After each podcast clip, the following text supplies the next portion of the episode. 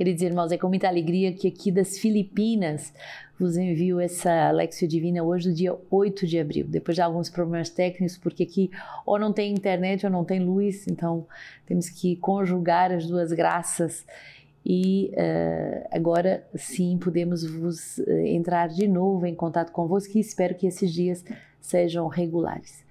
Uh, aqui as Filipinas é um, é um país apaixonante pela bondade, pela ternura das pessoas, um povo maioritariamente católico e muito sedento da palavra de Deus, um povo humilde, um povo sedento de, das coisas de Deus. E tem sido muito intenso esses primeiros dias da nossa fundação.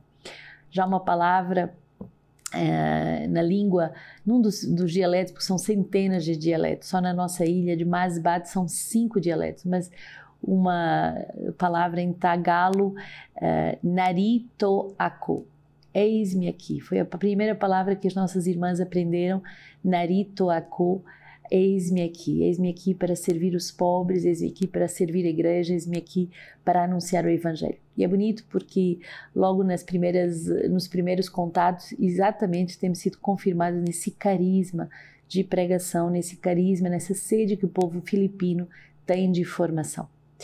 Para darmos continuidade ao nosso livro de vida, hoje a regra de vida é o número 132, que vai nos falar sobre o julgamento da consciência. A consciência é em nós um dom e um instrumento de Deus ao serviço da verdade, para que sejamos iluminados pela verdade. Presente no coração da pessoa, a consciência moral leva, no momento oportuno, a fazer o bem e a evitar o mal. E também julga as opções concretas, aprovando as boas e denunciando as mais. Ela atesta a autoridade da verdade em relação ao bem supremo, pelo qual a pessoa humana se sente atraída e cujos mandamentos acolhe. Quando presta atenção à consciência moral, o homem prudente pode ouvir Deus a falar. Temos necessidade de pureza no julgamento por causa da nossa consciência falseada e deformada pelo nosso pecado pessoal e também pelas estruturas de pecado presentes na nossa geração. Atos 24, 16: Eis porque também eu me esforço por manter uma consciência irrepreensível constantemente diante de Deus e diante dos homens. Nas nossas relações humanas, a pureza de consciência é fator de paz. Romanos 9, 1 Digo a verdade em Cristo, não minto, e disto me dá testemunho a minha consciência no Espírito Santo. 1 Coríntios 8, 7 E a sua consciência que é fraca mancha-se. Por isso precisamos de uma purificação e de uma educação da nossa consciência, suja e enfraquecida pelo pecado. 1 Coríntios 8, 12.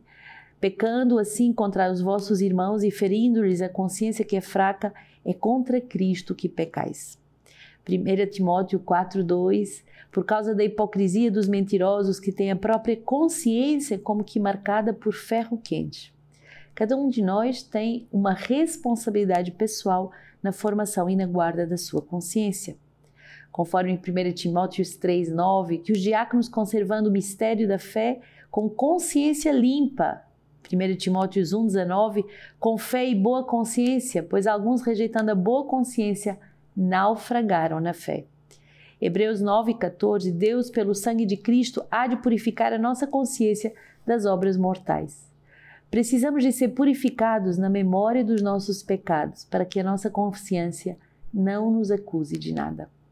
1 Coríntios 4,4 Verdade é que a minha consciência de nada me acusa, mas nem por isso estou justificado. Meu juiz é o, o Senhor.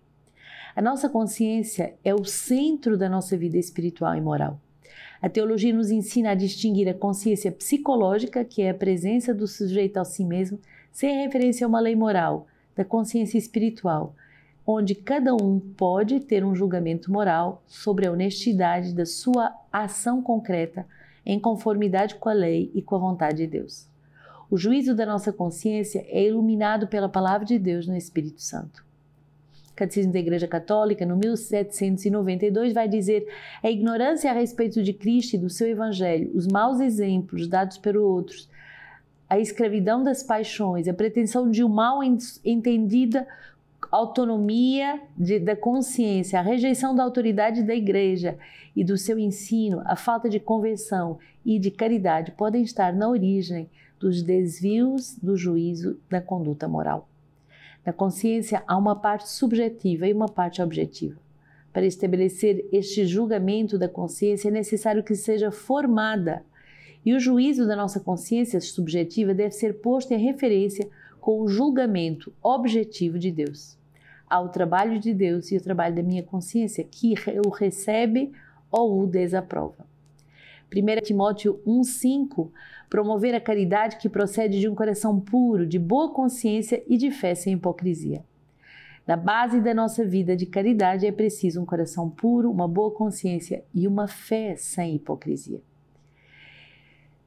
do vocabulário teológico bíblico, o coração, consciência e fé estão de forma diversa na base da ação da caridade.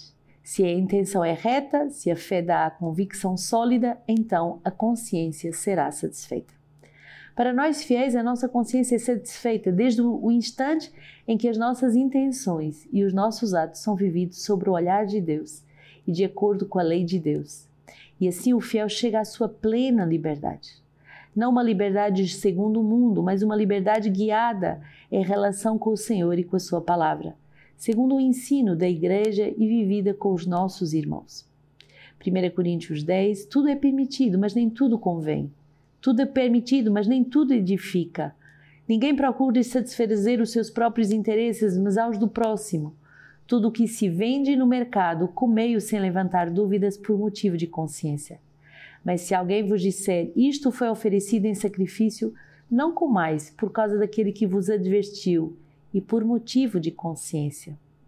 A consciência dele não vossa, porque a minha liberdade haveria de ser julgada por outra consciência. Se tomo o alimento dando graças, por qual seria eu censurado? Por causa de alguma coisa de que eu dou graças. Por caridade, sejamos atentos à consciência dos nossos irmãos. Entende-se que todos temos a ciência, mas a ciência incha e a caridade edifica. 1 Coríntios 8, 1. Romanos 14, 21. É bom se abster de tudo o que seja por causa de, causa de tropeços, queda ou de enfraquecimento do teu irmão. 1 Coríntios 8, 12. Pecando assim contra os vossos irmãos e ferindo-lhes a consciência que é fraca, é contra Cristo que pecais na nossa vida comunitária e nas nossas missões estejamos atentos a esta lei da consciência, inscrita no coração de cada homem, mesmo no dos pagãos. Conforme Romanos 2, 12 a 16. Portanto, todos aqueles que pecaram sem lei, sem lei perecerão. E todos aqueles que pecaram sobre o regime da lei serão julgados diante de Deus. Mas os que cumprem a lei serão justificados quando estão, quanto em, quando então os pagãos, não tendo lei, fazem naturalmente o que é prescrito pela lei. Eles, não tendo lei, para si mesmos são lei. Eles uh, mostram a obra da lei gravada em seus corações, dando disso testemunho, sua consciência e seus pensamentos, que alternadamente se acusam ou defendem no dia de, de em que Deus, segundo o, o meu evangelho, julgará por Cristo Jesus as ações ocultas dos homens. Catecismo da Igreja Católica, número 20, 2039, não convém opor a consciência pessoal e a razão à lei moral ou ao magistério da Igreja. Esse número, que é um número muito denso, o número 132, é um número extremamente importante, porque vai nos explicar que cada um é responsável pela formação e pela purificação da sua consciência. Devemos submeter a nossa consciência, o nosso juízo de consciência ao julgamento de Deus, devemos nos submeter ao ensinamento da igreja, devemos uh, nos deixar formar e iluminar na nossa consciência. E muitas vezes uh, por querer ter uma certa autonomia ou por nos deixarmos influenciar por maus exemplos, podemos ter uma consciência adormecida, uma consciência que não vai produzir obras retas.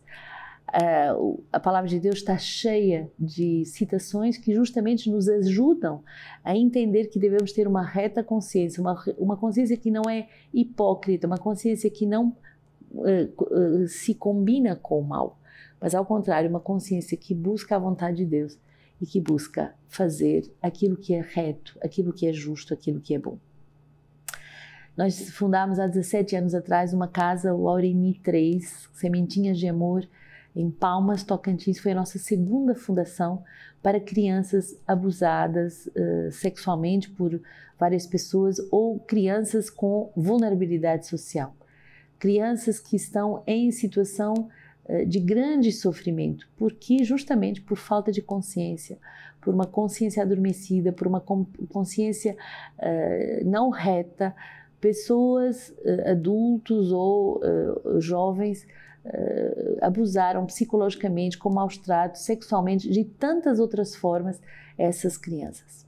Hoje a comunidade celebra os 17 anos dessa fundação e com muita alegria queremos dar graças por, por tantos missionários que deram aí a sua vida. Me lembro, eu tive também nesse início de fundação chamávamos o palacinho de tão pobre, tão pobre que era essa primeira casa na qual começamos essa obra de misericórdia. Irmã Terezinha, que hoje está em Belém, irmã Maria Marta, que hoje está na África, irmã uh, Celina, que hoje está na nossa casa dos idosos. Então, impressionante. Começar uma pequena semente com três irmãs, como aqui hoje nas Filipinas, e depois uma história santa ao longo de 17 anos. Agradeço por todas as equipes missionárias. Irmã Paulina, que depois sucedeu Irmã Terezinha, Irmã Catarina, que ficou mais de 10 anos nessa casa, coordenando essa casa, tantas outras pessoas que passaram e hoje com a equipe atual que está uh, ajudando, coordenando, servindo aos mais pequeninos, justamente por aqueles que, por causa de uma consciência não formada, uh, feriram a inocência de tantas crianças. Que Deus seja louvado por todos os missionários, Deus seja louvado também por todos os benfeitores que nos ajudam nessa obra de misericórdia. E justamente hoje, nessa, nessa alegria de celebrarmos Santa Júlia Biliar, que é uh, a fundadora dessas primeiras irmãs que evangelizaram nessa paróquia, uh, temos a alegria de dar graças por esses 17 anos de trabalho missionário nesse lugar.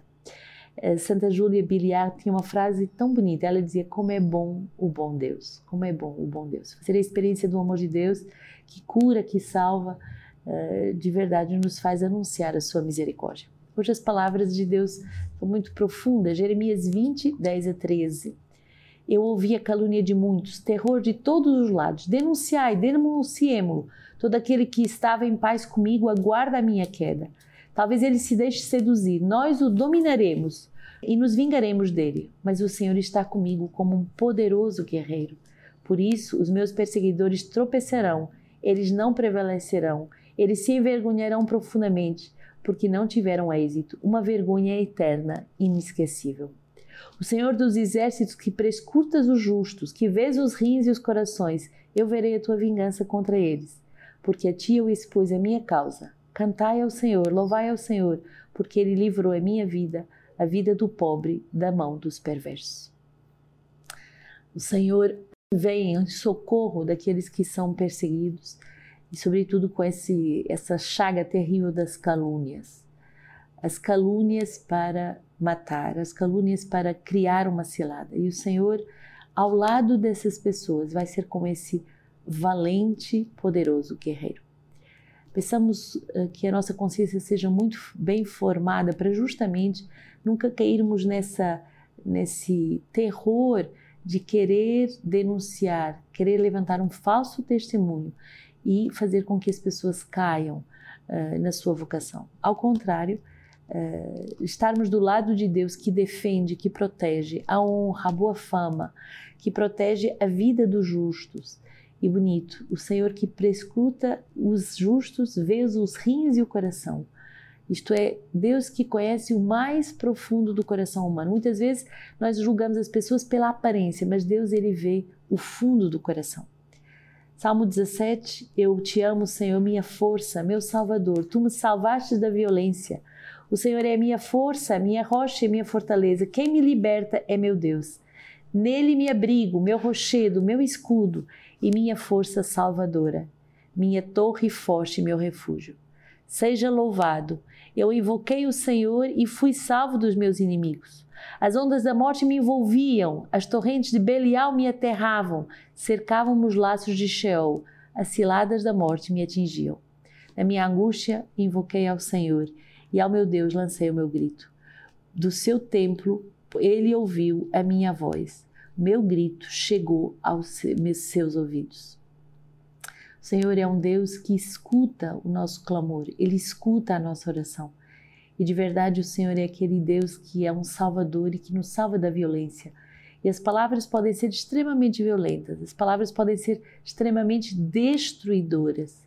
Mas nesses momentos, procuremos refúgio no Senhor. Permaneçamos bem unidos ao Senhor, bem unidos, aninhados no seu coração. João 10, 31 a 42, os judeus outra vez apanharam pedras para apedrejá-lo. Jesus então lhe disse: Eu vos mostrei inúmeras boas obras, vindo do Pai. Por qual delas quereis lapidar-me? Os judeus lhe responderam: Não te lapidamos por causa de uma boa obra, mas por blasfêmia, porque sendo apenas homem, tu te fazes Deus.